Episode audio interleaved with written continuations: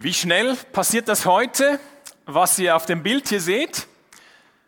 Jemand äußert öffentlich seine Meinung, die einzelne Person, und erntet dafür eine Welle der Empörung, der Entrüstung, einen sogenannten Shitstorm. Im Internet, in sozialen Medien. Er oder sie wird regelrecht niedergeschrien oder niedergeschrieben. Jetzt vielleicht würdest du dich nie an sowas beteiligen, aber auch unsere Worte, die wir wählen und wie wir sie sagen, die haben Macht. Und laut einer Studie reden wir täglich durchschnittlich 16.000 Worte. Und zwar Männer und Frauen ausgeglichen. Es gibt ja dieses Sprichwort, äh, ein Mann ein Wort, eine Frau ein Wörterbuch, aber anscheinend stimmt das nicht, sondern Männer und Frauen reden durchschnittlich mehr oder weniger gleich viel. Unter Studenten war diese Studie 16.000 Worte pro Tag. Da sind manche sehr sinnvoll dabei und andere, die wahrscheinlich weniger sinnvoll sind. Was hat das mit unserem Glauben an Jesus Christus zu tun? Nun, die Idee von Gott ist, dass wer seinem Sohn Jesus nachfolgt, dass sich das aufs ganze Leben auswirkt. Eben auch darauf, wie wir miteinander reden und wie wir übereinander reden oder schreiben. Jetzt, wie war das diese Woche bei dir, wenn du die Worte, das, was du diese Woche gesagt hast, nochmal alles zurückverfolgen könntest? Hast du immer den richtigen Ton getroffen? Immer die richtigen Worte gewählt? Ich nicht. Jetzt, wie können wir denn so reden, dass Gott dadurch geehrt wird? In der Reihe über den Jakobusbrief im Neuen Testament, in der wir gerade sind, in diesen Predigten, geht es heute um das Kapitel 3, wo es zentral auch eben um das Reden geht. Und dieser Brief, den Jakobus geschrieben hat, der Halbbruder von Jesus, der enthält ganz viele praktische Anweisungen für unser tägliches Leben. So unter der Überschrift, wie sollen wir denn leben? Und heute eben konkret mit dem Unterthema, wir müssen reden. Jakobus hat gewusst, dass die Leute, an die er geschrieben hat, seinen Brief ursprünglich, dass die immer wieder Streit hatten, dass es dort Auseinandersetzungen gab, dass die sich immer wieder nicht verstanden haben. Und bei so einem Streit kommt es ja vor, dass man Worte gebraucht, die jetzt nicht so direkt in der Bibel stehen, sondern die verletzen und die es schwierig machen, dass man sich wieder versteht und wieder versöhnen kann. Darum schreibt dieser Jakobus diese Zeilen über das Reden, über die Worte im Kapitel 3. Das heißt folgendermaßen. Liebe Brüder, es sollten nicht zu viele von euch in der Gemeinde lehren wollen denn ihr wisst, dass wir als Lehrer von Gott besonders streng beurteilt werden. Er startet ganz allgemein in den ersten ein, zwei Versen über Reden ganz allgemein. Und hier geht es ums Reden von Gott speziell. Das heißt, bei den Lesern von Jakobus, da gab es wohl einige, die sich in der Gemeinde so nach vorne drängen wollten und meinten, sie hätten jetzt auch was ganz Wichtiges weiterzugeben. Jakobus erklärt, für die, die in der Gemeinde von Gott reden, die lehren, für die sind zwei Dinge besonders wichtig. Das Neue Testament steht dafür, dass zwei Dinge da besonders wichtig sind. Erstens der Inhalt und zweitens die Motivation.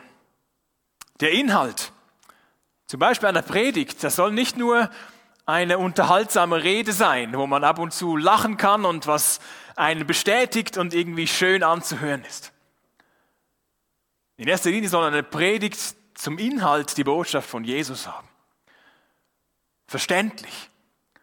Und wie wir das auf unser Leben heute anwenden können, umsetzen können. Das heißt, das ist mir ein besonderes Anliegen. Und wenn das der Fall ist, dass ihr etwas nicht versteht oder etwas anders seht, dann kommt doch nachher zu mir und wir können das hoffentlich klären.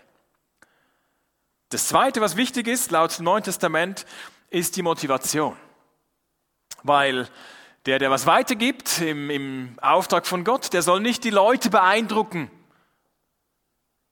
sondern Gott dienen und den Menschen dienen damit. Ich finde das gar nicht so einfach. Und ich bete da regelmäßig drum, dass, dass Gott auch mir die richtige Motivation schenkt, von ihm was weiterzugeben. Jetzt ab dem Vers 2 bei Jakobus 3 sind dann alle angesprochen. Dort heißt es, heißt es folgendermaßen, wir alle machen viele Fehler, aber wer seine Zunge im Zaum hält, der kann sich auch in anderen Bereichen beherrschen.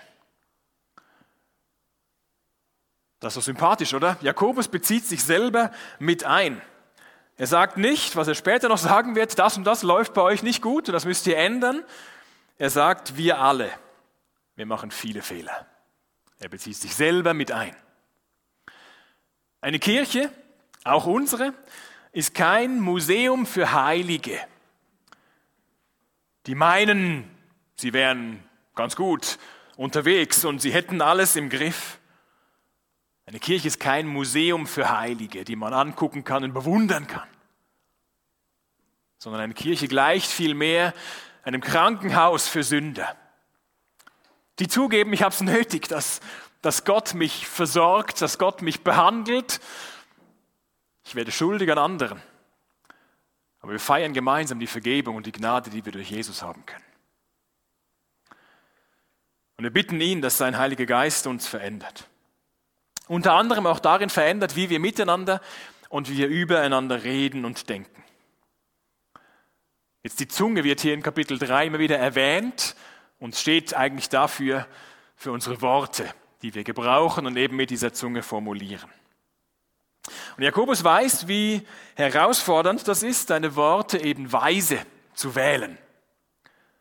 Darum sagt er, wer seine Zunge im Zaum hält, der kann sich auch in anderen Bereichen beherrschen. Worte können auf der einen Seite so viel Positives bewirken. Und Jakobus verwendet hier zwei anschauliche Beispiele.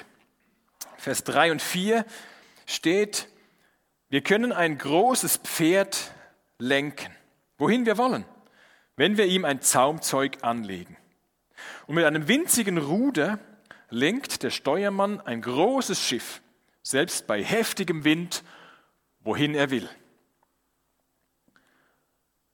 Zwei Beispiele von dem Prinzip kleine Ursache, aber eine große Wirkung. Oder so ein Zaumzeug, habe ich da das Bild mitgebracht von einem Pferd, das das Zaumzeug angelegt hat. Es ist im Vergleich zu dem Körper des Pferdes winzig, diese Schnüre oder Lederband oder was auch immer das dann ist. Das ist winzig im Vergleich zu dem, was der Reiter damit bewirken kann, das Pferd zu lenken. Hier vom Ocean Race, das momentan läuft oder lief, dieses ähm, Wettkampf-Segelschiff. Und ihr seht hinten dieses kleine Ruder. Ich habe probiert, das rauszufinden. Ich meine, das ist das Ruder. Und das ist winzig im Vergleich zu dem riesigen Schiff. Und doch bewirkt, je nachdem, wie das eingestellt wird, die Richtung, wo es hingeht. Und Jakobus vergleicht das mit der Zunge. So ein kleines Organ, das wir haben und das doch so viel bewirken kann. Das wie unseren ganzen Körper sich auf unser ganzes Leben auswirken kann. Eine kleine Ursache mit großer Wirkung. Ja, in unseren Worten steckt eine Menge Potenzial. Im Alten Testament, in den Sprüchen, die Jakobus kannte und auf die er immer wieder Bezug nimmt, auf diese Weisheitsliteratur des AT, da steht zum Beispiel Folgendes, wie goldene Äpfel auf silbernen Schalen, so sind treffende Worte im richtigen Augenblick. Vielleicht kennst du das, dass du denkst, dass der oder diejenige das jetzt gesagt hat, das, das hat genau getroffen. Das hat mir jetzt so viel weitergeholfen. In einem anderen Moment hätte ich es vielleicht überhört oder gar nicht registriert. Aber dass das jetzt gerade kam, war so wertvoll. Unsere Worte können anderen Menschen Hoffnung geben. Sie können anderen Menschen Trost spenden. Sie können ihnen Mut machen, ihnen Wert zusprechen. Eben wie so goldene Äpfel auf silbernen Schalen sein. Wie viel Weltbewegendes ist schon gesagt worden, ist schon geschehen, nur durch drei kleine Worte. Zum Beispiel, ich danke dir. Oder wenn jemand das hört und merkt, das wird nicht einfach selbstverständlich genommen, was ich hier tue oder getan habe, sondern da spricht jemand den Dank aus. Ich danke dir. Oder tut mir leid. Und das kann so viel auslösen, wenn wir allein diese drei Worte sagen und zugeben, es tut mir leid. Oder drei andere Worte, die schon, äh, schon Großes aus, sich ausgewirkt haben, ist, wäschst du ab? Und so gibt es verschiedene Möglichkeiten, wie wir unsere Worte, wo in ganz wenig so viel Potenzial steckt. Die berühmte Rede von Martin Luther King, die ist bis heute bekannt, weltweit bekannt, wegen seiner schlauen Worte, die er gewählt hat, mit denen er sein Anliegen transportiert hat. Äh, wie wäre das gewesen, hätte er gesagt, mit Artikel 6 unserer Verfassung bin ich nicht einverstanden, da muss man was dagegen tun. Das wäre eine Rede unter vielen gewesen und wir würden heute nicht mehr davon sprechen. Aber nein, er hat seinen Leuten, seinen Anhängern eine Vision der Zukunft vor Augen gemalt mit eindrücklichen Bildern und hat unter anderem gesagt, ich habe einen Traum, dass eines Tages die Söhne von ehemaligen Sklaven mit den Söhnen von ehemaligen Sklavenhändlern gemeinsam an einem Tisch der Brüderlichkeit sitzen. Ich habe einen Traum heute und verschiedenes andere. Verpackt er in diese Rede eindrückliche Bilder, die die Leute mitgerissen haben und eben seine Rede bis heute bekannt ist. I have a dream.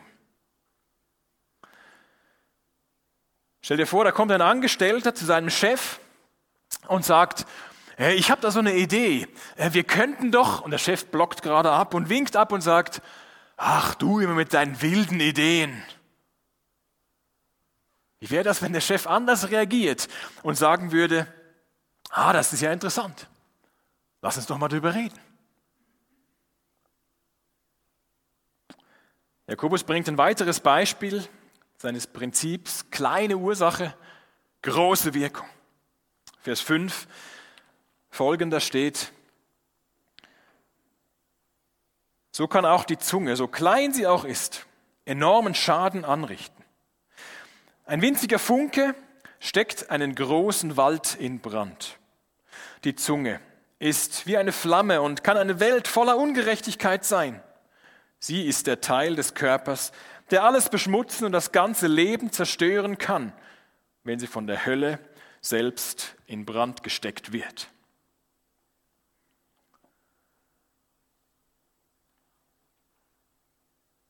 Ganz schön negativ, was Jakobus hier schreibt. Zunächst ging es noch neutral oder sogar positiv. Da bewirkt eine kleine Sache, das Zaumzeug, das Ruder, bewirkt etwas, dass ein Pferd oder ein Schiff gesteuert wird. Und jetzt hier das Negativbeispiel, dass ein, ein kleiner Funke ausreicht, um einen Waldbrand auszulösen. Übertreibt Jakobus es hier ein bisschen? Ist die Zunge wirklich so schlimm, wie eine weggeworfene, unachtsam weggeworfene Zigarette, die heutzutage einen Waldbrand auslösen kann. Wie schon gesagt, die Leser von Jakobus, die haben gestritten, die haben schlecht geredet übereinander, haben sich beschimpft und dabei geht so viel zwischenmenschlich kaputt. Und deshalb diese krasse Formulierung, die ihr, die ihr hier wählt, von der Hölle selbst in Brand gesteckt. Durch die Medien ging diese Woche die Nachricht, dass in Australien eine winzige radioaktive Kapsel verloren ging beim Transport auf einer Strecke von 1400 Kilometern. Eine winzige radioaktive Kapsel. Ein winziges Ding mit einer enormen Auswirkung, wenn die in falsche Hände gerät. Und darum wurde sie gesucht, bei einer aufwendigen Suchaktion, und sie wurde gefunden. Was hätte passieren können, wenn sie nicht gefunden worden wäre. Großer Schade, Schaden hätte passieren können. So ein kleines Ding und doch so viel negatives Potenzial. So ähnlich wie unsere Worte auch. Nochmal die Sprüche. Kapitel, 6, Kapitel 16, 27. Ein gemeiner Mensch brütet immer neues Unheil aus. Seine Worte zerstören wie Feuer. Mir ist letztens bei uns zu Hause ein Glas runtergefallen. Und vielleicht kennst du das, wenn ein Glas auf so einem Plattenboden aufschlägt, dann zersplittert das in tausend Teile und du findest wahrscheinlich noch in den Tagen danach irgendwo unter einem Schrank irgendein Teil. Und das lässt sich nicht einfach so zusammensammeln wieder und zusammensetzen. Oder wenn das einmal zerstreut ist, die Scherben, dann ist das so der Fall. So, danke vielmals. Merci.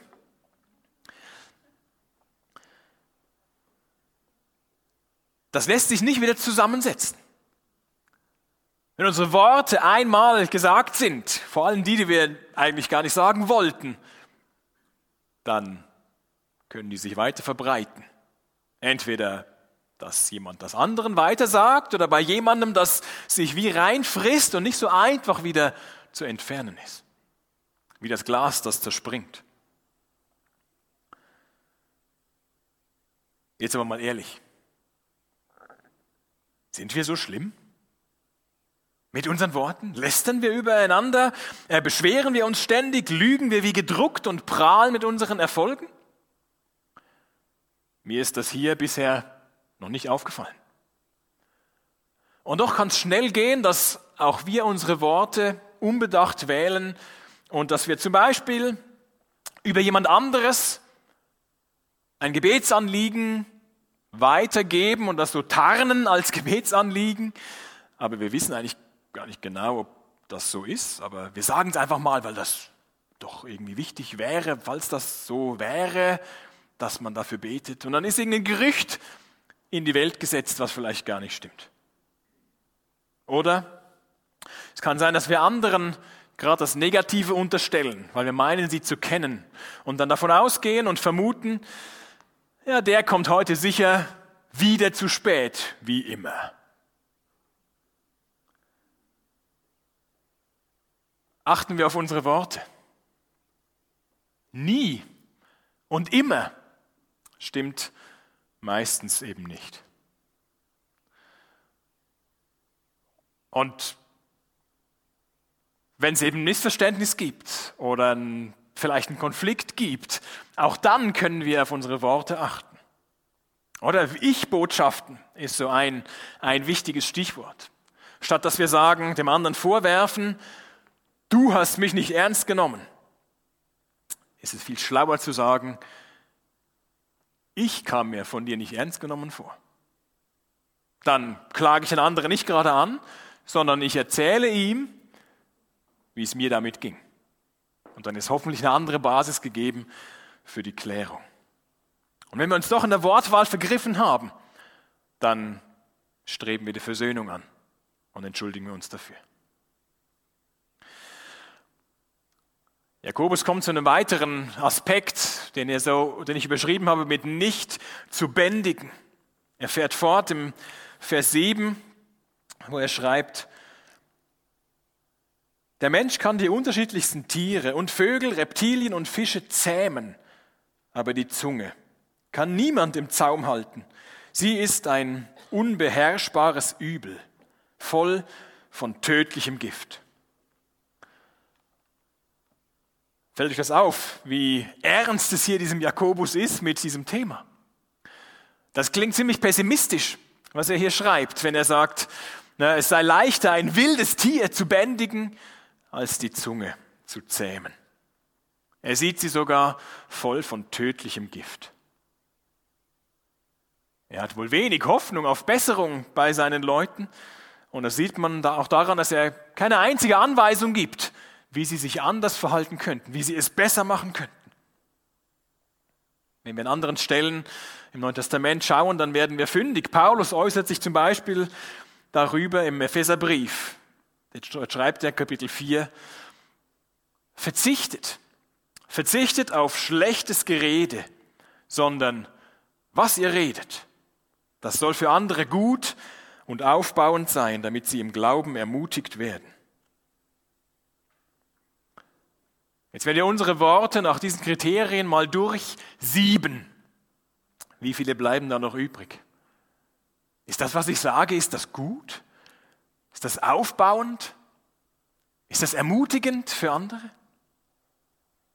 Vielleicht kennt ihr diese Geschichte von, von Sokrates, wird sie erzählt, von den drei Sieben. Vielleicht kennt ihr das. Dass jemand zu Sokrates ganz aufgeregt gelaufen kommt und ihm sagt, äh, großer Meister, ich muss dir was erzählen. Und will schon gerade anfangen und Sokrates in seiner Ruhe sagt, Moment, lieber Freund, hast du das Wichtige, was du mir erzählen willst, durch die drei Siebe durchgesiebt? Äh, welche drei Siebe? Nein. Dann sagt Sokrates, ja, wenn das so wichtig ist, was du mir zu sagen hast, dann hast du es sicher geprüft, ob es wahr ist. Das erste Sieb der Wahrheit. Sagt der andere, ja, äh, nicht direkt, ich habe gehört, dass erzählt worden ist und sagt Sokrates, okay, wenn du dir nicht sicher bist, dass das wahr ist, was du mir sagen willst, dann hast du es sicher durch das zweite Sieb durchgelassen, dass das, was du mir sagen möchtest, gut ist. Sagt der andere, ja nun ja, davon kann nicht unbedingt die Rede sein, dass das gut wäre. Sagt Sokrates, okay, schau mir das dritte Sieb an. Ist denn das, was du mir sagen möchtest, notwendig, dass ich das weiß? Sagt der andere wieder, nun ja, vielleicht nicht unbedingt. Antwortet Sokrates, ja gut, wenn das, was du mir sagen möchtest, nicht unbedingt wahr ist und nicht gut ist, und für mich nicht notwendig zu wissen, dann belaste doch dich und mich nicht damit und behalte es für dich. Paulus, weiß nicht, ob er Sokrates kannte, aber er schreibt so etwas Ähnliches und er sagt, das, was ihr redet, das soll gut für andere sein. Das soll sie aufbauen und das soll sie ermutigen in ihrem Glauben. Frage. Muss ein Christ immer brav sein und schöne Worte machen, egal was andere tun und sagen? Könnte ja so verstanden werden, was Jakobus sagt und was Paulus hier sagt. Nein, wenn wir uns Jesus anschauen, dann hat er sehr harte Worte gefunden, wenn es nötig war. Er hat Menschen als Heuchler bezeichnet, aber nicht um sie fertig zu machen, sondern um nicht die Augen vor der Wahrheit zu verschließen. Jesus war nicht bereit dazu, vor lauter Liebe die Wahrheit niederzuhalten. Und das nicht den anderen nicht, auch nicht gestattet, dass sie so reden und tun, als wäre alles in Ordnung und sie wären mit Gott in Ordnung. Er hat sie als Heuchler bezeichnet. Aber er hat seine Kritik, die er immer wieder angebracht hat, die hat er wohl dosiert. Er ist nicht täglich äh, aufgetreten und hat herumgeschrien und das und dieses und jenes kritisiert. Er hat seine Kritik wohl dosiert. Zurück zum Text. Jakobus überschreibt, oder den letzten Abschnitt kann man überschreiben mit Lobpreis versus Lästern. Jakobus schließt damit, wie absurd eigentlich schlechtes Gerede für Christen ist, und er belegt das mit anschaulichen Vergleichen aus der Natur. Versen 9 bis 12. Mit ihr, eben der Zunge, mit ihr loben wir Gott, unseren Herrn und Vater. Dann wieder verfluchen wir ihn, verfluchen wir mit ihr andere Menschen, die doch als Ebenbilder Gottes geschaffen sind. So kommen Segen und Fluch aus demselben Mund. Und das, meine Freunde, darf nicht so sein. Sprudelt aus einer Quelle etwa frisches und bitteres Wasser zugleich? Pflückt man Oliven von einem Feigenbaum oder Feigen von einem Weinstock? Nein. Und man kann auch kein frisches Wasser aus einem salzigen See schöpfen. Passt das zusammen, wenn ich in dem einen Moment im Gottesdienst gerade noch voller Hingabe die Liebe von Gott besinge